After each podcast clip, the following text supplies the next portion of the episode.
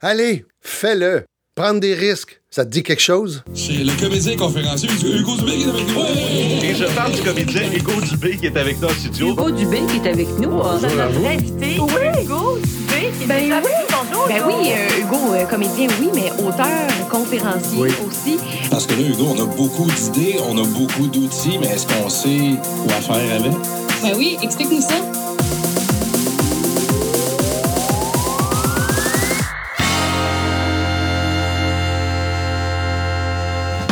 Oui, prendre des risques, est-ce que ça vous dit quelque chose? Est-ce que ça vous excite? Est-ce que ça vous fait peur? Est-ce que ça vous stimule? Parce que pour être capable de vivre une vie extraordinaire, je pense qu'il faut faire des choses qui sortent de l'ordinaire.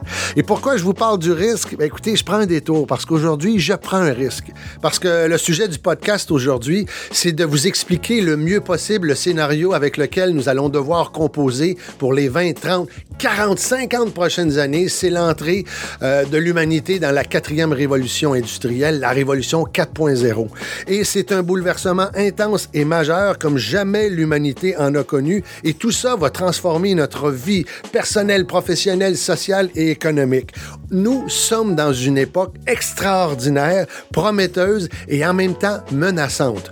La question qu'il faut se poser, peu importe le secteur d'activité, qu'on soit public, qu'on soit au privé, qu'on soit au début, au milieu ou à la fin de sa carrière, même à la retraite, peu importe l'âge, il y a une question qu'on doit se poser. C'est pas quand cette transformation-là va arriver, quand cette révolution-là va arriver, mais c'est plutôt quelle forme elle va prendre et à quel point elle va m'affecter. Moi, mes enfants, mon frère, ma sœur, euh, les gens qui sont proches autour de moi.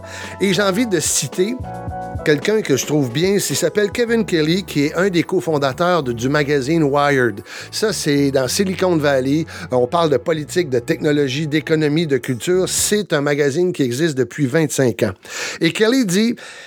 Les- la technologie, c'est quelque chose qui devient prévisible. C'est comme la pluie. Prenez la pluie, on peut pas suivre une goutte de pluie. On sait pas où elle va aller, mais on peut suivre le, torrent de la pluie et on sait que ça va vers le bas. Et c'est un peu ce qui est en train de se passer avec la technologie. Lorsque Bell a inventé son téléphone, c'était inévitable. Euh, par contre, ce qu'on pouvait pas savoir, c'est la naissance du iPhone, ça, on le voyait pas venir et tout ce que ça a impliqué. Même chose pour l'Internet. L'Internet, au début, c'était utilisé par l'armée. Après ça, le, monde de, de universitaire s'est mis à l'utiliser et tout d'un coup, on savait, tôt ou tard, que les civils étaient pour avoir droit à ce genre de communication. Mais on savait pas du tout. Ça, c'était inévitable. Par contre, on savait pas que c'était pour donner Twitter, Facebook. Et actuellement, la tendance qui est en train de se passer, la grande tendance pour les prochaines années, c'est de rendre les choses de plus en plus intelligentes. Prenez n'importe quoi autour de vous, que ce soit euh, une pompe, que ce soit une éolienne, ajoutez-y l'intelligence artificielle et c'est vers ça qu'on s'en va. Donc, le questionnement qu'on doit se poser, la question fondamentale, c'est à quel point toute cette automatisation va prendre le travail des humains. Combien de temps ça va prendre et jusqu'où allons-nous aller avec cette révolution-là? Je sais qu'au Québec et au Canada, actuellement, il y a une pénurie de main-d'œuvre. Plusieurs régions ont, de la difficulté, ont peine à recruter des gens. Mais ce qu'il faut comprendre de cette tendance-là pour les 20, 30, 40, 50 prochaines années, c'est que tout semble indiquer que les prochains emplois vont se concentrer dans des métiers intellectuels et créatifs et aussi manuels.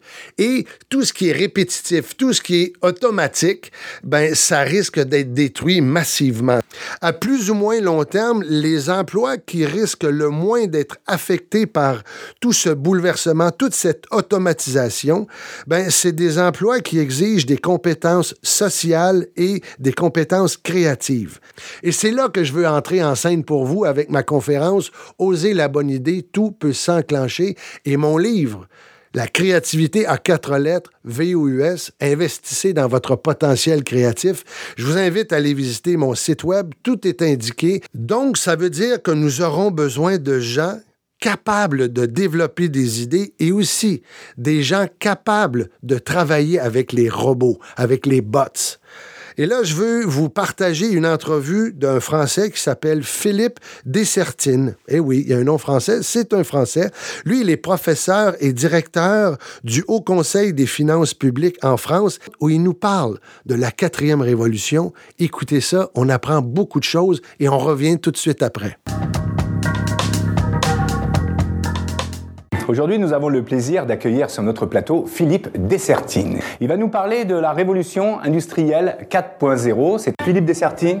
Bonjour. Bonjour. Est-ce que vous pouvez nous parler de ce que vous avez voulu faire passer comme message aujourd'hui? D'abord, un, cette révolution industrielle est d'une portée sans précédent.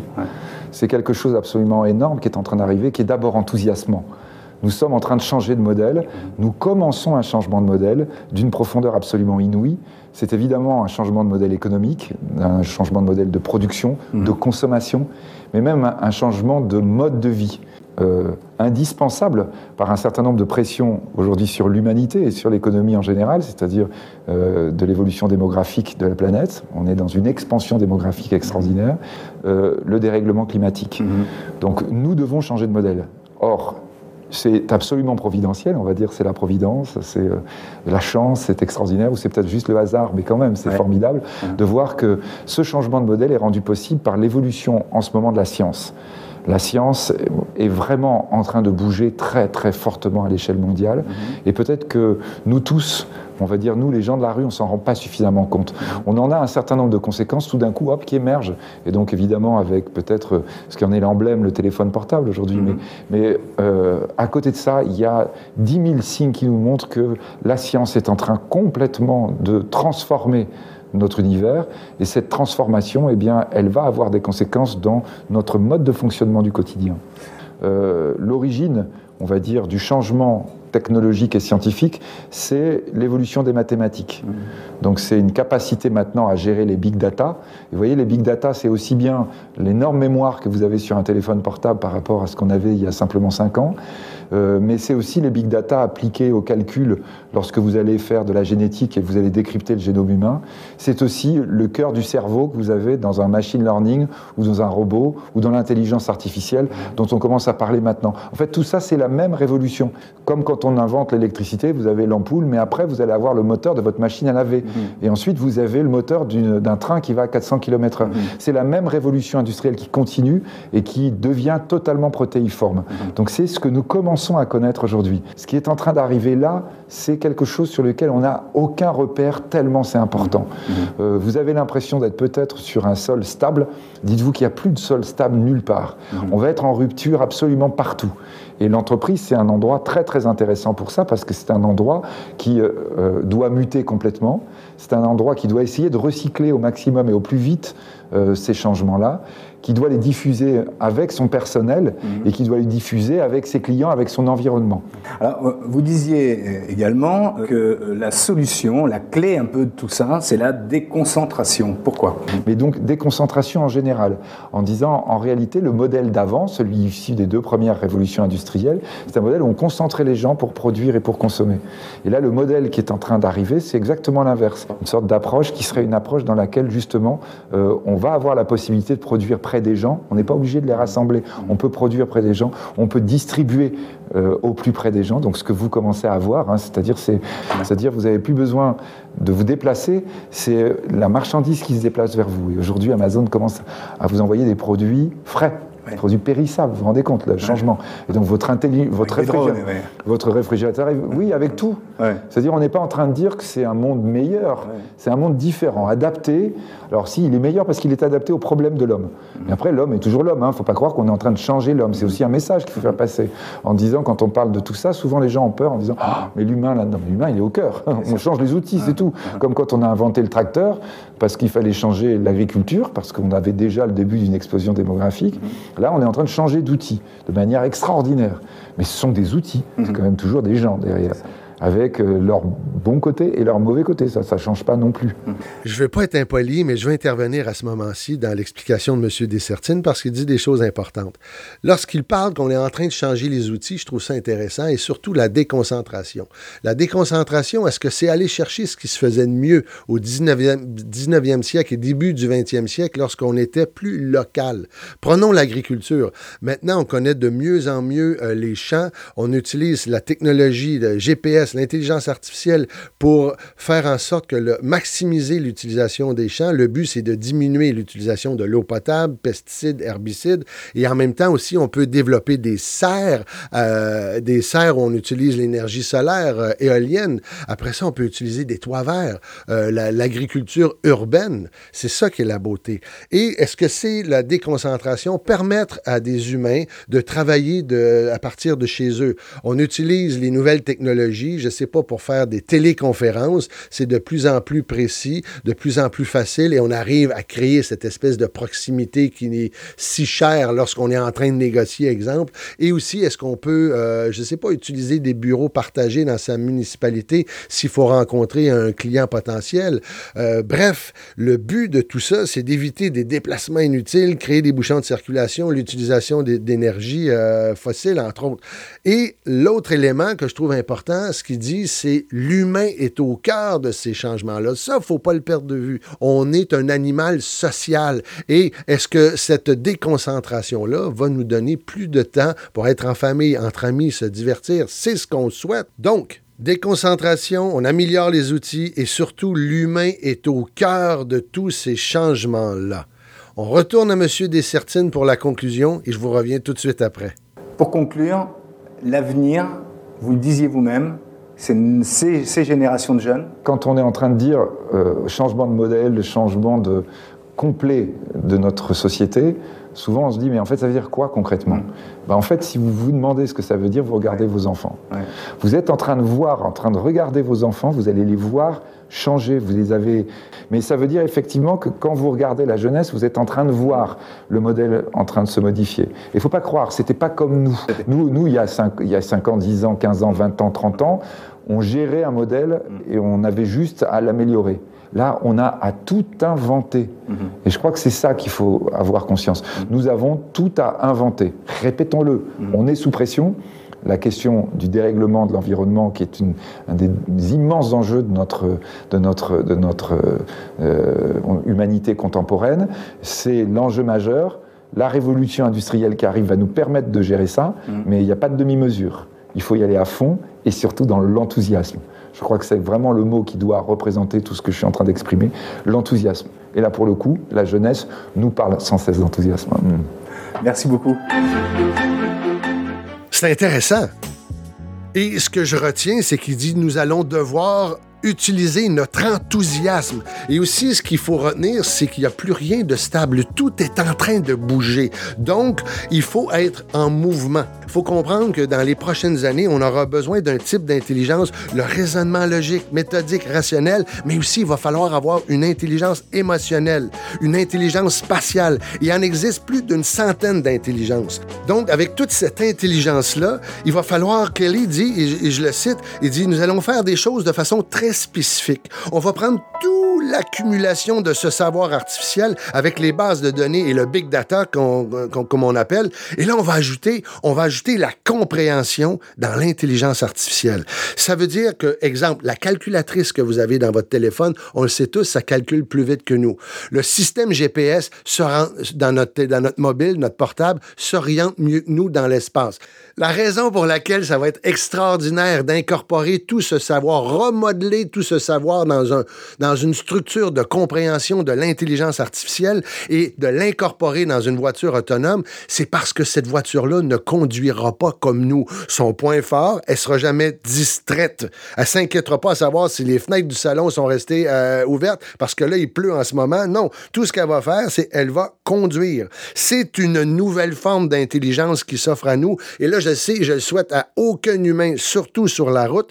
Son, son point fort, c'est qu'elle n'aura pas de conscience. Elle sera pas gênée, préoccupée par quoi que ce soit. Tout ce qu'elle veut faire, c'est de conduire. Ça veut dire que dans un avenir rapproché, l'intelligence artificielle sera en mesure de nous offrir, exemple, un transport collectif qui nous mènera du point A au point B de la façon la plus abordable, la plus rapide, la plus sécuritaire, la plus écologique possible.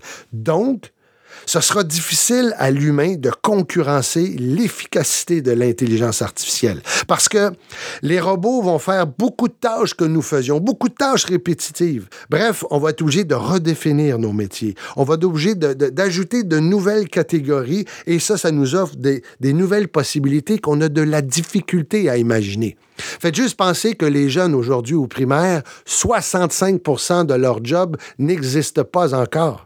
Prenez juste les applications du téléphone mobile. Il n'y a pas si longtemps, lorsque Steve Jobs a créé son iPhone en 2007, mais ben, déjà en 2008, il a permis à des développeurs d'applications à l'extérieur de Apple de proposer des applications. Mais de 2008 à 2015, c'est seulement sept ans, ça a créé un chiffre d'affaires de 100 milliards de dollars, plus que le cinéma qui, lui, avait déjà 100 ans. L'important, c'est de comprendre que si nous pensons en termes de productivité, les tâches manuelles ou répétitives, ben écoutez, ce sera exécuté par des robots. Pourquoi? Parce qu'ils sont plus précis, sont plus rapides, sont plus efficaces, sont plus endurants. Et la musique. Qu'est-ce qui nous reste? À nous, les humains? C'est la perte de temps. On est bon là-dedans. On est doué à faire beaucoup de choses inefficaces. Prenons la science. La science, au début, c'est complètement inefficace. C'est foncièrement inefficace, la science. Ça se développe avec, par une succession d'échecs, d'erreurs, de tentatives. On fait des tests, des expériences, ça marche pas, et c'est là qu'on apprend, on apprend, et on finit par s'ouvrir de nouvelles possibilités. L'innovation est inefficace par définition. On crée un prototype, on l'essaie, on l'améliore, on ajoute des trucs qui fonctionnent plus ou moins. On finit par avoir une version potable, et là, on continue de le peaufiner je dirais, toute cette inefficacité, toute cette possibilité de perdre du temps, de cette façon de penser, de réfléchir, ben ça, ça, ça, ça va nous permettre quoi? Ça nous permettra d'améliorer nos forces, que ce soit la créativité, la flexibilité, le leadership, l'empathie, le jugement, la résolution de problèmes, etc., etc. Mais pour ce faire, il va falloir oser, il va falloir tenter des choses, il va falloir être audacieux, accepter de se tromper, d'avoir des tentatives, des brouillons, des essais, des esquisses, et ça, j'en parlerai dans un autre balado. C'est un nouveau monde qui s'offre à nous. La collaboration sans précédent entre l'intelligence humaine, l'imagination humaine et les robots. Lorsque Deep Blue a battu le champion d'échecs Kasparov, on était convaincu que c'était terminé pour le jeu d'échecs puisque l'intelligence artificielle, l'ordinateur était meilleur que l'humain. Par contre, lorsqu'on parle d'alliance entre l'imagination humaine et la puissance de l'intelligence artificielle, ça a lieu quoi? À Kasparov et un ordinateur avec un autre champion d'échecs et son intelligence artificielle et tout d'un coup, on assistait à une possibilité de jeu d'échecs illimité, extraordinaire. Le meilleur diagnostic qu'un médecin pourra offrir à un patient, ben, ce sera issu avec son l'association avec l'intelligence artificielle. Le patient en question, qu'est-ce qu'on veut? On veut un diagnostic précis, rapide, parce qu'on va avoir les meilleures solutions pour intervenir. Nous allons travailler avec l'intelligence artificielle. Et ma question, c'est êtes-vous prêt? Si oui, ben soyez contagieux, parlez-en autour de vous.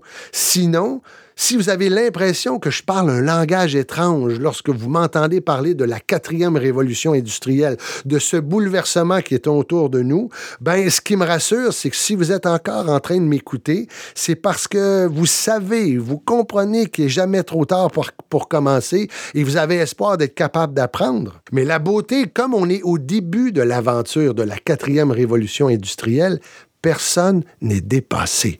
Ça donne des ailes.